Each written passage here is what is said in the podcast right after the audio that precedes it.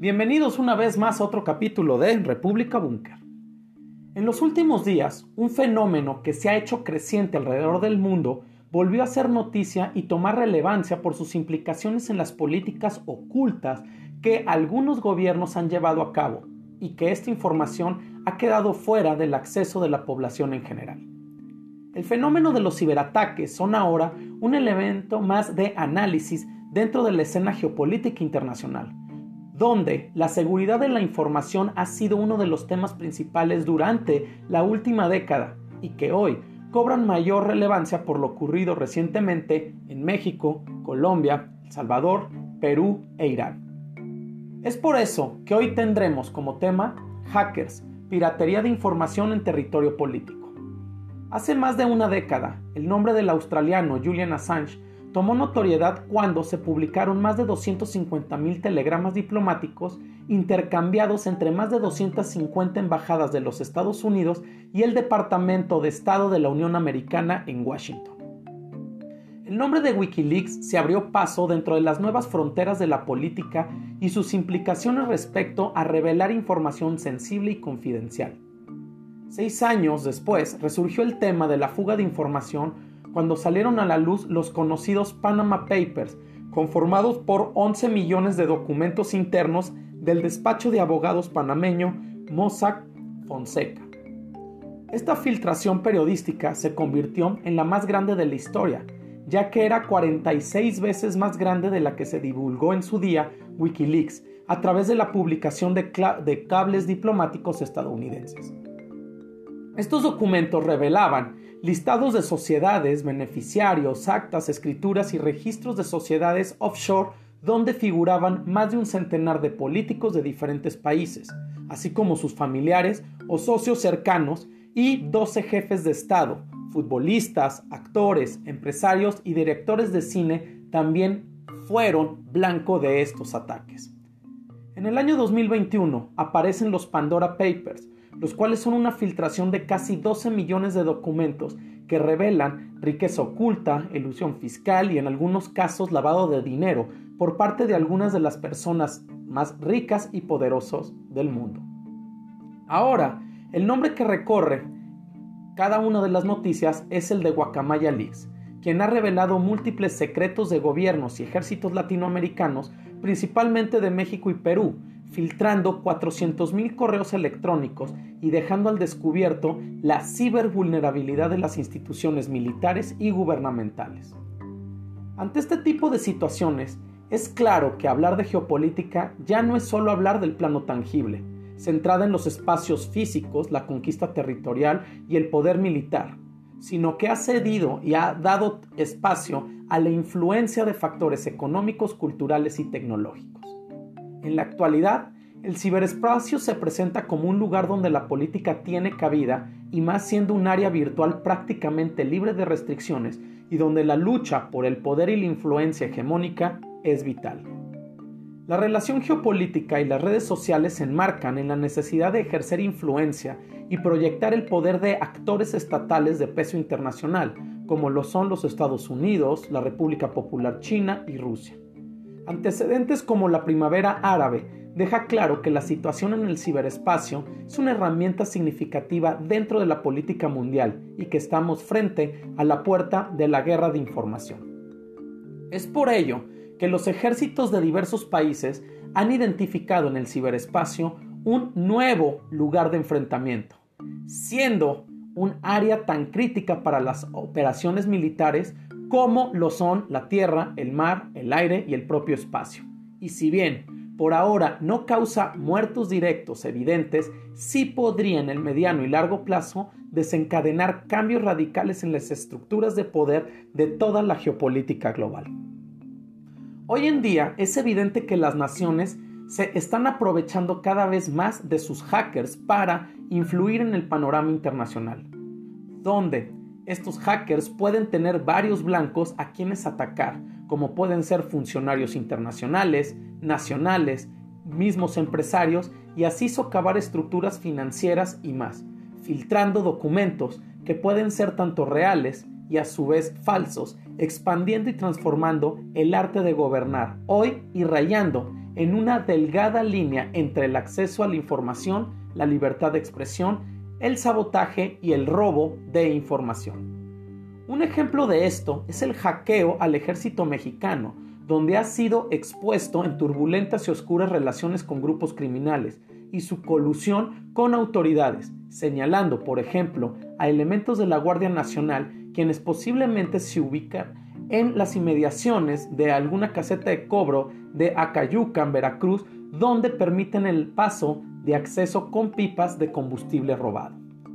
El grupo Guacamaya, el mismo que vulneró información desde el Estado Mayor Conjunto de Chile y donde se expuso que la elección como presidente de Chile de un candidato como Boric aumentaría la reconfiguración política regional y que a partir de su eventual cercanía ideológica con gobiernos como el argentino, boliviano y peruano, se creaba una clara simpatía hacia el régimen de Nicolás Maduro, lo que terminaría por aislar a Colombia y esa es una información que pone en alerta las estructuras geopolíticas regionales. Es aquí donde el tema se delimita entre esa justicia por el acceso de información o la desestabilización mediante una guerra de información. Pues la pregunta clave es quién o quiénes están detrás de estos grupos de hacker y determinar la profundidad de la penetración efectuada por estos grupos ya que suponen una amenaza más allá de los aplausos que también reciben por presentar la información clasificada. Las filtraciones de Guacamaya han puesto en jaque a la inteligencia latinoamericana, pero no hay que enmarcar a este grupo ajeno a intereses que están detrás de sus acciones. Las filtraciones del grupo Guacamaya en el escenario internacional han estado alineadas a beneficiar ciertos intereses geopolíticos, sobre todo los Estados Unidos en América Latina, sabiendo que hoy existe una disputa por la hegemonía regional y esto abre un panorama dentro de los entramados políticos, donde se puede dudar o apoyar de las prácticas de este grupo, donde queda claro que hay una lucha profunda. ¿Por qué decir que las filtraciones de Guacamaya benefician al imperialismo estadounidense que dicen combatir? Bueno, si ponemos en contexto filtraciones sobre la empresa minera CGN asentada en Guatemala, la mina de níquel, propiedad del gigante ruso Solway, con sede en Suiza, pasó a ser el centro de atención ya que reveló cómo una de las minas a cielo abierto más grandes de Centroamérica ha convertido su pueblo en un lugar de paso de decenas de camiones que cada día salen cargados de tierra roja en dirección a Ucrania. Evidenciar lo que también pasa con la minera Enami, la empresa nacional minera de Ecuador, fundada en el año 2010 por Rafael Correa y que exhibe que tiene negocios mineros con empresas chinas como Yangquang. Pone además esto la evidencia sobre los intereses de China en el sector del cobre de Ecuador. Lo curioso es que tras la filtración, la jefa del Comando Sur de Estados Unidos visitó Ecuador y dijo que la minería de China pone en riesgo y en peligro la ciberseguridad y el medio ambiente de Ecuador. Es evidente que las filtraciones en Guatemala y Ecuador buscan afectar los intereses mineros y energéticos que tienen Rusia y China en Sudamérica. Por otro lado, la filtración que tuvo como blanco a las Fuerzas Armadas de México, El Salvador, Colombia, Perú y Chile se dieron en países donde el común denominador de sus mandatarios han externado en mayor o menor medida críticas al imperialismo estadounidense en América Latina y que ha presentado cierto apoyo a Rusia y China.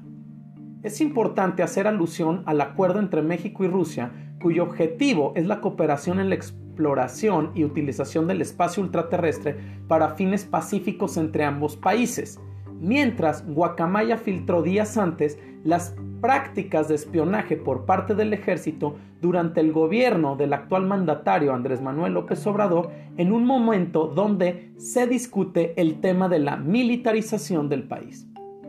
Las filtraciones de Guacamaya pueden cestar o pueden asentar algunas situaciones dentro de las agendas en pro de algunos países y también pueden atacar algunos intereses geopolíticos. Pero principalmente estamos viendo que los Estados Unidos en Latinoamérica son parte ahora de una guerra de información que está surgiendo y por lo tanto es donde es cuestionable la situación de este grupo de hackers.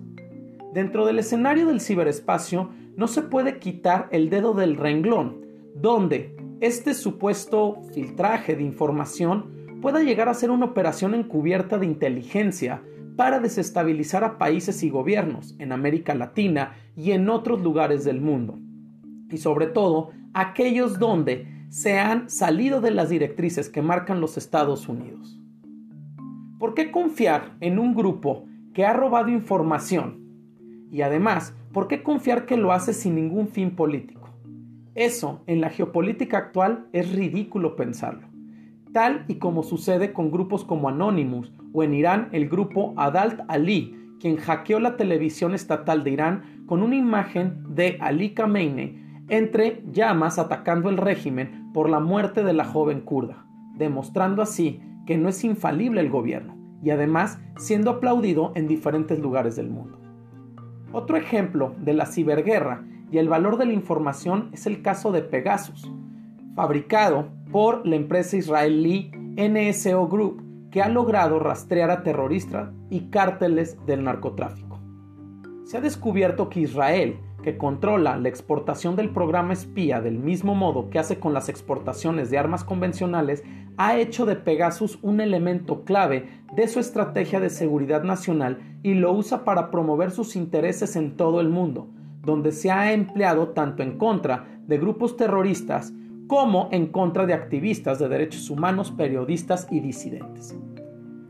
Las tácticas emergentes para buscar la hegemonía del mundo y mantener el poder político han comenzado a desplazar a las formas tradicionales del conflicto militar, la rivalidad nuclear y el espionaje, para dar algún sentido a la nueva era que estamos viviendo.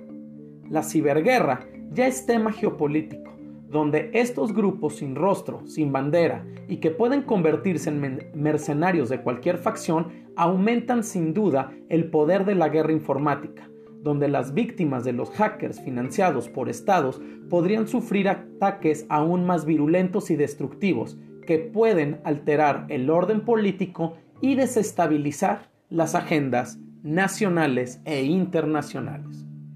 Muchas gracias por su atención y los esperamos en el próximo capítulo de República Búnker, plataforma geopolítica.